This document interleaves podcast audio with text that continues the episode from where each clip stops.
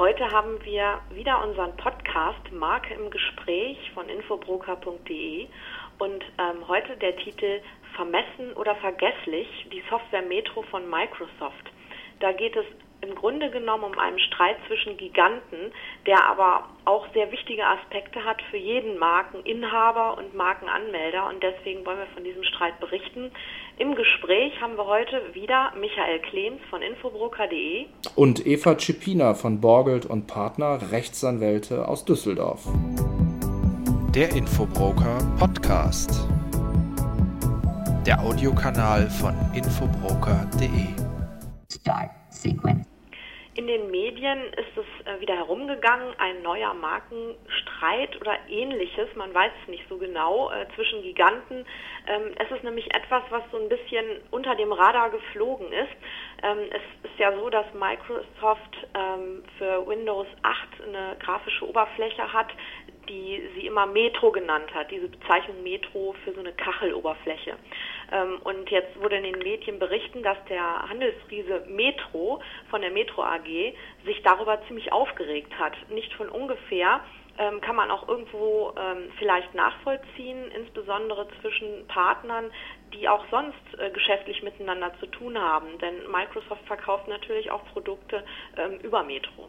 Mit Sicherheit aber denke ich auch kein Einzelfall, ja. Also ich habe manchmal den Eindruck, dass gerade die Großunternehmen, von denen man eigentlich glauben sollte, dass sie äh, markenrechtlich gut beraten werden, gerade beim Thema Markenrecherche und beim Abchecken eines Marktes gibt es da vielleicht entsprechend störende Markenbegriffe oder führende Markenkennzeichnungen. Ja, gehen wir mal gar nicht davon aus, dass Metro jetzt eine, eine entsprechende Marke entgegengehalten hat, sondern einfach im Markt überwiegend als Metro eben bekannt ist. Jeder kennt das Unternehmen, den, den, äh, den Konzern mit Zumindest Supermärkten. Hier in Deutschland. Ja, genau. Mhm. So, und da muss man ja schon bald wieder sagen, also liebe Leute äh, da in den USA, ihr werdet doch entsprechende Beratung haben, die das euch mal gesagt hat. Achtung, Vorsicht, Deutschland, da gibt es den und den äh, Handelsriesen, der heißt auch so. Das Zumal könnte der eigene Vertragspartner ist.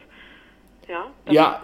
muss man sich auch noch überlegen. Ähm, da, da halte ich mal entgegen, dass das die Produktinnovatoren in in, äh, in USA gar nicht äh, wissen. Ja, also nee. das ist dann Sales und, und Marketing und das andere ist dann Innovation und sonst was. Aber ich habe so ein bisschen so manchmal den Eindruck, dass es eben auch Großunternehmen gibt, die sich ähm, um so Grundsätze vielleicht gar nicht großartig ähm, kümmern oder scheren. Ja, da fragt man sich, woran es liegt. Ist es denn, wie im Titel schon gesagt, Vermessenheit oder Vergesslichkeit? Ähm, einerseits, wenn äh, so ein großes Unternehmen dann diese Entwicklungsbereiche äh, jeweils sehr getrennt voneinander hat, dann äh, wird wahrscheinlich jetzt auch nicht unbedingt immer alles abgesprochen und dann vielleicht auch Vergesslichkeit, nicht drauf geachtet oder auch Vermessenheit, indem man annimmt, man hätte eh eine solche Marktstärke, dass man vielleicht andere Markenrechte nicht unbedingt beachten muss. Beziehungsweise man hat vielleicht auch jegliche Bodenhaftung verloren und hat unter Umständen für solche Fälle, je nachdem, wo die Begriffsideen herkommen, noch nicht mal einen richtigen Workflow, also Arbeitsablauf, dass bestimmte Kriterien abgearbeitet werden müssen, wenn ein neuer Name ins Spiel kommt. Genau, dass es bestimmte Regeln gibt, einfach, die bei einer Entwicklung eines Markens, also bei einer Markenfindung, einfach befolgt werden müssen, dass das ähm, so ein Muster ergibt. Dass man zum Beispiel darauf achtet, ähm, wird das denn überhaupt eine Marke, wird das nur ein interner Arbeitsbegriff, wird der irgendwann rauskommen ähm, und äh, wie gehe ich das eigentlich an? Ähm, der Reihe nach, wenn ich eine neue Marke entwickle. Ja, unter Umständen vielleicht sogar auch, dass so ein Name, jetzt Metro, vielleicht nicht dieser Name, aber andere Namen, in bestimmten Ländern vielleicht absolute Tabubegriffe sind. Ja, da ja? gab es ja auch schon peinliche Geschichten. Genau, also da fehlt dann vielleicht wirklich der, der, der, der Check, ja, und je nachdem, es mag ja sein, dass solche Begriffsideen aus, aus Geschäftsebenen kommen, wo es wirklich intern dann in so einem Unternehmen heißt, dem widersprechen wir jetzt besser mal nicht. Genau. Obwohl da vielleicht ein bisschen Vorsicht angebracht gewesen wäre.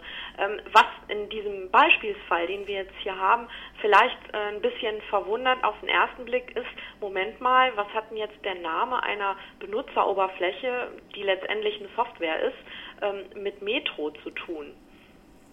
Das also, ist etwas, worauf man erstmal kommen könnte. Ja, also dazu müsste man jetzt entsprechend nochmal abrecherchieren, hat äh, die Metro AG, hat die entsprechende Markenrechte, die die vielleicht mit einem Waren- und Dienstleistungsverzeichnis dem entgegenhalten kann. Ja, das kann ja mal gerne jemand tun. Ja. ja. Ähm, also aber das, was, das, was wir schon sagen können, ist, dass im Rahmen einer Recherche sehr einfach festzustellen ist, dass es halt verschiedene Wortbildmarken mit dem Wortbestandteil Metro gibt. Genau, und es ist, man muss bei so einem Handelsriesen einfach davon ausgehen, dass entsprechend auch die Waren und Dienste, die da entsprechend vertrieben werden, auch alle gelistet sind. Das ist eigentlich auch bei den großen anderen Handelsunternehmen.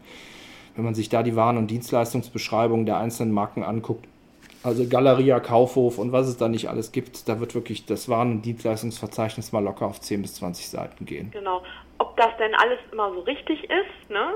Ähm, äh, das ist wieder eine Frage, äh, die man vielleicht mal im Rahmen einer äh, juristischen Prüfung ein bisschen beurteilen sollte, weil ähm, da gab es ja auch schon die Diskussion und auch schon eine Entscheidung des Europäischen Gerichtshofs, dass ähm, ein zum Beispiel ein Supermarkt, der verschiedene Waren äh, vorhält, jetzt nicht für jede einzelne Ware auch eine Marke braucht, sondern letztendlich braucht er die nur für die Dienstleistung eines Supermarkts. Genau, Klasse 35 oder was das mal genau. war. Ne? Das war, glaube ich, so ein Baumarktfall gewesen. Ähm, ich meine, ich mein, das wäre Praktiker. Genau gewesen. Genau das, genau. ja. ja. Und ähm, da ist es äh, auch zu überlegen, also da sollte man jetzt nicht einfach laienhaft, weil man denkt, ah, das kommt jetzt hier irgendwie, passt irgendwie rein äh, bei der Markenanmeldung, äh, das muss schon richtig gemacht werden, sonst hat man einfach den falschen Schutzumfang und zieht sich vielleicht da auch ähm, ja, äh, irgendwelche Konflikte äh, zu, die man gar nicht benötigt und die gar nicht notwendig waren. Wichtig ist jetzt wirklich, wenn man mal davon ausgeht, dass eigentlich jeder ordentlich eine Marke anmelden sollte in Form einer vorherigen Recherche, dass es selbst die Großen vielleicht teilweise nicht tun. Ähm, was, was, was ist da wichtig für den, für den kleinen Markeninhaber? Klar, er muss seine Marke überwachen. Ja? Also keiner ist davor gefeit, dass jemand wirklich voll blind an bestehenden Markenrechten vorbeiläuft und sagt, ich melde das jetzt einfach an.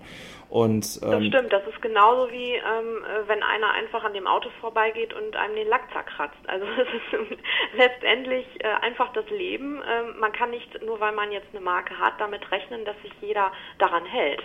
Und man sieht halt, wenn man früh eingreift, jetzt wieder im Fall Metro, das kommt ja wieder parallel zu einer Markenüberwachung, mhm. die Erfolgschancen, weil der andere noch in der flexiblen Zone ist. Also ich sage jetzt mal, äh, Microsoft hatte jetzt noch gar nicht großartig irgendwelche Sachen gedruckt und in den Markt gebracht, weil dann ist Zurückrudern bei bestimmten Auflagehöhen ja gar nicht mehr möglich. Nein, das technisch. Zurückrudern, das lohnt sich dann schon fast nicht mehr. Dann äh, wird man die Sache einfach aussitzen und versuchen, so lange mit vielleicht dem größeren äh, Budget äh, für solche rechtlichen Auseinandersetzungen zu arbeiten, bis der Kleine nicht mehr kann. Ja, Denn, er kann ja schon im Vorfeld je nachdem gar nicht. Genau, ne? einfach deswegen, weil die Streitwerte dann so hoch werden können. Also der Regelstreitwert für, für Streitigkeiten bei Markensachen ist um die 50.000 Euro. Wenn wir jetzt irgendwas mit einem großen Unternehmen haben, dann kommen da ganz schnell 250.000 Euro zusammen oder 200.000, wenn sie nett sind. Und ähm, wenn wir dann schon mal über eine außergerichtliche äh, Kosten sprechen, im Rahmen zum Beispiel einer Abmahnung mhm. oder ähnliches, die man dann vielleicht vornehmen muss, wenn man zu lange gewartet hat, dann reden wir hier schon nach Rechtsanwaltsvergütungsgesetz über eine Geschäftsgebühr 1,5 war in Höhe von äh, brutto 3.686,62 Euro Ja. Das ist natürlich ein Wort. Das ist der Anfang, ja? Das ist der Anfang. Und äh, wie gesagt, wenn man sich da ganz früh etwa durch eine Markenüberwachung schon ähm, da versucht reinzuquetschen und dann schon was zu sagen, dann hat vielleicht auch der Gegner die Chance, ähm, die ganze Sache ganz schnell abzubrechen, bevor er Investitionen getätigt hat. Ja, der geht auch ohne Gesichtsverlust aus dem Ding raus. Das darf man auch nie unterschätzen. Ja. ja? Also der Marketing-Gesichtspunkt ist natürlich dann auch äh, ziemlich, ziemlich hart. Wenn man dann mit, mit, mit gesenktem Kopf aus so einem Streit wieder rausgeht, dann, dann fightet man vielleicht je nachdem lieber bis zum Schluss. Genau, und gerade bei, bei großen ähm, Konzernen, die vielleicht auch auf dem Markt schon mal hier und da angefeindet wurden, weil sie selbst streng äh, wegen ihrer Markenrechte vorgehen. Und wenn die dann selber mal sowas äh, fabriziert haben, dann ist das natürlich auch ein gefundenes Fressen.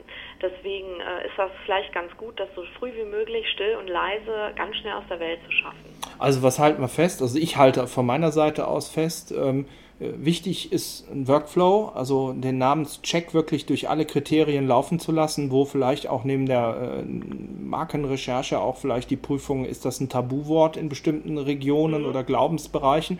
Und das Zweite, für die andere Seite, Leute, überwacht eure Marke. Ihr könnt euch nicht darauf verlassen, dass jemand anders irgendwie das für euch durchführt im Rahmen der Markenrecherche und ähm, das wirklich auch akzeptiert, dass eine gegnerische Marke bereits eingetragen ist. Das, das und es ist manchmal auch schon bei der Markenfindung gar nicht schlecht, ähm, auch wenn man, wenn man das jetzt hier vielleicht vom Anwalt kommt, als komisch empfindet. Aber es gibt nun mal auch kreative Anwälte, gerade im Markenrecht, die, die haben viel mit diesen kreativen, innovativen Leuten zu tun, die sich um Markenentwicklung kümmern und die wissen auch, was denen wichtig ist. Die Marke muss beautiful bleiben, die Marke muss sexy bleiben und da muss man dann halt auch kreativ beraten bei der Markenfindung, so dass nicht alle total traurig sind zum Schluss, weil mhm. sie gar nichts äh, Schönes für ihr Marketing finden können. Kommen wir nochmal auf den, auf den Fall jetzt ähm, Metro und, und Microsoft zurück. Ähm, was ist denn jetzt letztendlich aus der ganzen Angelegenheit geworden? Ja, offensichtlich ähm, haben sie sich jetzt doch wieder ganz lieb. Es ist ja auch offiziell ähm, jetzt kein äh, Rechtsstreit hat angefangen. Äh, mir schlug da die, ähm, die Zeile entgegen in den News, aus Metro wird Modern UI. Das heißt, äh, Microsoft hat sich dazu entschieden, diese Metro-Benutzeroberfläche nun Modern UI zu nennen. Ähm, ob das, ob es das jetzt so bringt, ähm, User Interface, UI und Modern, ähm, das ist letztendlich jetzt auch keine tolle Marke, ähm, aber ich denke mal, die sind damit auf jeden Fall auf der sicheren Seite, weil das kann dann echt keiner verbieten. Okay, ja, oder sagen wir mal so, vielleicht hören Sie ja noch unseren Podcast, ja, dann machen Sie es, machen sein, Sie ja, vielleicht noch. Die Hoffnung stirbt zuletzt, ähm, dass andere Leute dann. Dann müssten wir den noch irgendwie ins Englische transportieren, weil ja wahrscheinlich die Entscheidungen werden ja in den USA getroffen. Ja, letztendlich schon. Also das heißt, ähm, wir telefonieren dann später noch. Genau, wir, wir bleiben mal was, wir bleiben mal, was diesen Fall angeht, ähnlich auch diese Apfelkind-Geschichte, das ist schon hier versprochen, bleiben wir auch am Ball. Also da werden Themen nicht einfach nur mal hochgekocht und dann wieder vergessen. Ähm, ja, soweit von meiner Seite. Vielen Dank nach Düsseldorf. Ja, vielen Dank ins Allgäu und ähm, ich habe mich wieder gefreut. Bis zum nächsten Mal. Danke, ciao, tschüss. Tschüss.